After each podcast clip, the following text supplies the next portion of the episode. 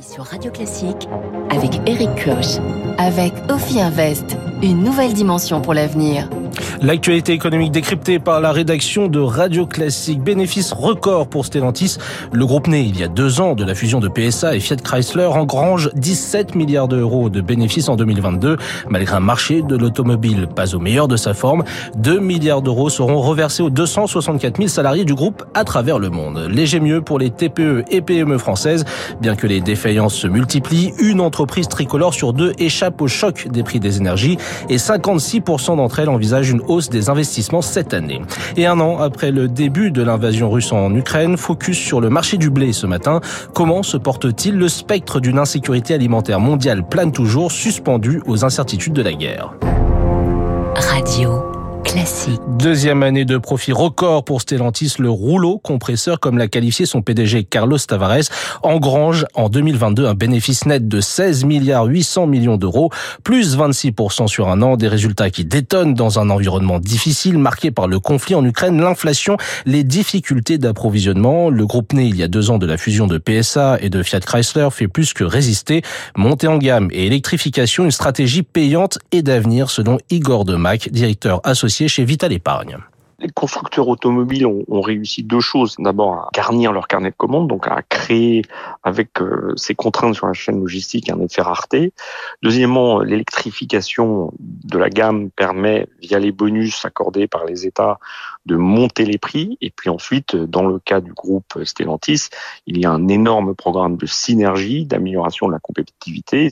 Aujourd'hui, le groupe Stellantis est parfaitement positionné pour continuer à faire de la croissance et de la marge opérationnelle à deux chiffres. Igor Demac, directeur associé chez Vital Épargne au micro radio classique d'Éric Mauban. Dans la foulée de ces résultats, le groupe automobile a annoncé hier augmenter ses mesures de redistribution et verser 2 milliards d'euros à ses 264 000 salariés à travers le monde. Une manière de les remercier chaleureusement, a commenté le patron du groupe, Carlos Tavares. Les salariés français vont toucher une prime de 4 300 euros brut minimum, un montant non négligeable, reconnaissent les syndicats, qui restent tout de même sceptiques. Christine Virasamy est déléguée CFDT chez Stellantis. Une prime, c'est bien, mais une augmentation de salaire, c'est mieux, puisque ça permet d'augmenter aussi les cotisations sociales et de remplir les, les caisses maladie, euh, vieillesse, euh, etc. Et dès à présent, la CFDT demande la réouverture des négociations euh, sur les salaires qui ont été un, un échec.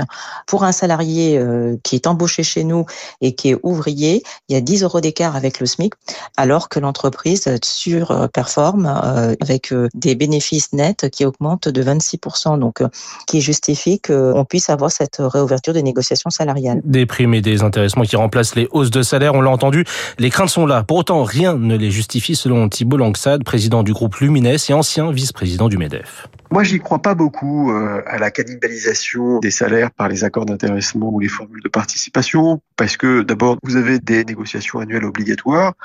Ensuite, il y a les accords de branche hein, qui font en sorte que les minima doivent être respectés, réajustés. Donc, il y a des garde-fous pour que ces instruments de partage de la valeur ne viennent pas cannibaliser les salaires. Et puis, quand il y a de la certitude, que vous n'avez pas de visibilité sur vos marchés ou que vos marges sont contraints par des investissements importants, c'est compliqué d'augmenter les salaires. En revanche, l'intéressement, c'est une meilleure garantie pour pouvoir gagner plus. Autre entreprise française au résultat record Total Énergie.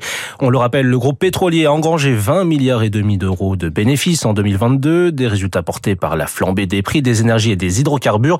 Emmanuel Macron demandait mardi, lors d'une visite au marché de Ringis, un nouveau geste de la part des énergéticiens. Eh bien, message reçu 5 sur 5 par le PDG de Total Énergie, Patrick Pouyanné. Hier soir, dans le 20h de TF1, il a annoncé un plafonnement des prix du carburant. Bonjour Azaïs Perronin. Bonjour Eric. Le diesel et l'essence ne dépasseront pas 1,99€. Voilà la promesse faite hier par Patrick Pouyanné, le patron de Total Énergie. Toutes les stations-service du groupe sont concernées, soit 3400 euh, en France. Seuls les produits dits haut de gamme, le samplon 98 et le diesel Excellium, échappent à ce plafonnement du prix du litre. Ce plafonnement sera mis en place au 1er mars. Alors, au 1er mars sur l'ensemble du territoire et dès le 25 février dans une centaine de stations-service aux abords des autoroutes. La mesure s'étalera jusqu'à la fin de l'année promet le patron du groupe pétrolier. Ce n'est pas la première fois que Patrick Pouyanné répond aux demandes de l'État. Là, son annonce intervient au lendemain de l'appel du président Emmanuel Macron à faire un geste. L'an passé, après l'été, l'entreprise avait déjà accordé des remises à la pompe de 20 puis 10 centimes. Un coup de pouce qui a pris fin en décembre dernier. Cette fois, ce n'est pas une remise, mais un bouclier tarifaire que Total Energy promet de mettre en place. Merci pour ces précisions, Azaïs Perron. Dans un contexte où les grands groupes français se portent bien, les plus petites entreprises reprennent également des couleurs. TPE et PME résistent et envisagent à 56% de relancer leurs investissements en 2023. C'est 7 points de plus qu'en octobre dernier, signe de l'optimisme retrouvé de l'économie française. C'est le résultat du baromètre BPI France, le Lab et Rexecode publié ce matin. Il dresse un panorama de la trésorerie, des investissements et de la croissance des PME et des TPE. Comment les chefs d'entreprise abordent les évolutions salariales liées à l'inflation, mais aussi les problématiques énergétiques? Pour en discuter, nous sommes ce matin avec Philippe Mutrici, directeur des études de BPI France. Bonjour Philippe Mutrici. Bonjour. Commençons par un coup de projecteur sur euh, la trésorerie des PME TPE. Selon votre baromètre, l'évolution est plutôt rassurante. Oui, elle est même très rassurante puisque quand on regarde le nombre d'entreprises qui disent avoir une situation de trésorerie satisfaisante, voire aisée, on est à 69%. Début 2022, on était à 76. Donc malgré toutes les difficultés de l'année 2022, le niveau n'a baissé que de 7 points. C'est plutôt une bonne nouvelle en ce début d'année. Autre nouvelle encourageante, les intentions d'investissement se redressent. Oui, là c'est très net. On le, voit sur deux indicateurs mesurés dans notre baromètre. Sur un indicateur de part d'entreprise qui compte investir cette année, il est à 56%, il prend 7 points en un trimestre.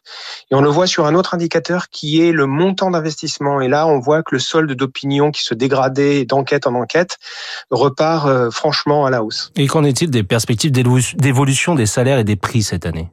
Alors là, c'est un petit peu plus compliqué. Je dirais même que c'est un point de vigilance. Un peu plus compliqué parce qu'il faut regarder ce que nous disaient les chefs d'entreprise fin 2022 pour l'année 2023. Par exemple, pour les salaires, fin 2022, ils comptaient augmenter les salaires de 2,6%. On les réinterroge en février. Ils nous proposent maintenant 3,5% d'augmentation moyenne. Donc ça, évidemment, c'est une bonne nouvelle pour les salariés. Pour autant, ça va se retrouver dans les augmentations de prix. Et là, on a la même augmentation, c'est-à-dire que l'année dernière, ils ne pensaient augmenter les prix que de 3,8% pour l'année 2023. Et maintenant, quand on les réinterroge, ils nous proposent 4,3% d'augmentation. Donc au total, c'est plutôt bon pour les salaires, mais on est au cœur de la mécanique de l'inflation sous-jacente et ça pourrait conduire les banques centrales à continuer leur politique de restriction monétaire. Et comment les PME, TPE abordent-elles les problématiques liées à l'énergie?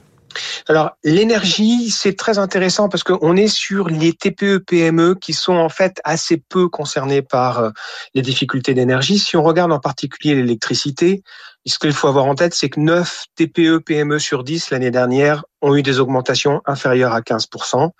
Et si on regarde sur l'année 2023, il y en a 66% qui envisagent une augmentation inférieure à 15%. Donc les difficultés vont se concentrer sur le tiers restant et en particulier sur 8% qui anticipent une hausse supérieure à 100%. Face à ces difficultés, on a regardé, elles semblent relativement peu informées par tous les dispositifs de soutien et ça c'est assez étonnant. Dans ces conditions, faut-il redouter une dégradation des marges des euh, entreprises oui, donc là, c'est aussi un point de vigilance pour l'année 2023. Malgré les bonnes nouvelles qu'on a annoncées plus tôt, on peut considérer qu'il y a 48% des PME, TPE qui attendent une marge plus basse cette année que l'année dernière. Et donc, cette anticipation, c'est 14 points de plus qu'en janvier 2022. On a là une dégradation assez significative. Merci Patrick Mutrici, directeur des études de BPI France. Le bon début d'année de l'économie française. Nous y reviendrons à 7h10 dans l'édito écho de François Vidal. Et direction l'Ukraine et les marchés des grains, les cours du blé et du maïs sont en hausse à trois semaines de l'échéance prévue par l'accord sur le transport des céréales ukrainiennes. Un arrangement conclu cet été et renouvelé une première fois à l'automne qui a permis de créer un corridor permettant de laisser circuler les grains ukrainiens malgré l'invasion russe. Kiev est dans le top 5 des producteurs et exportateurs de blé, de maïs, de tournesol et de colza. L'accord prend fin théoriquement le 18 mars. Bonjour Zoé Pallier. Bonjour Eric, bonjour à tous. Même si cet accord devrait être reconduit, l'incertitude agite les marchés après une année marquée par l'instabilité des cours. Le pic a été atteint en mai dernier. Les navires militaires russes bloquaient alors les ports ukrainiens de la mer Noire et donc les exportations. Les cours du blé se sont envolés à plus de 430 euros la tonne et ont fait craindre une insécurité alimentaire mondiale. Depuis le mois d'août et la mise en place du corridor, plus de 20 millions de tonnes de céréales ont pu sortir d'Ukraine. Le cours du blé a retrouvé peu à peu son niveau d'avant-guerre, autour de 275 euros. Mais ces derniers jours, il repart légèrement à la hausse et frôle les 300 euros, comme celui du maïs. À mesure que l'échéance prévue par l'accord approche, les marchés deviennent fébriles et pourraient s'emballer s'il n'est pas reconduit, analyse un spécialiste. L'attitude de Vladimir Poutine est impossible à prédire et il a déjà plusieurs fois dénoncé l'accord sur les céréales. Et si l'accord n'est pas reconduit et que les cours s'affolent à nouveau, quelles seraient les conséquences? Au printemps dernier, le blocage a surtout fragilisé les économies des pays dépendants des approvisionnements ukrainiens, comme l'Égypte ou la Tunisie, qui a même dû rationner l'achat de pain dans ses boulangeries. Le corridor a permis de les soulager. Deux tiers des exportations de blé ont été envoyés à des pays en voie de développement, comme le Bangladesh ou l'Éthiopie.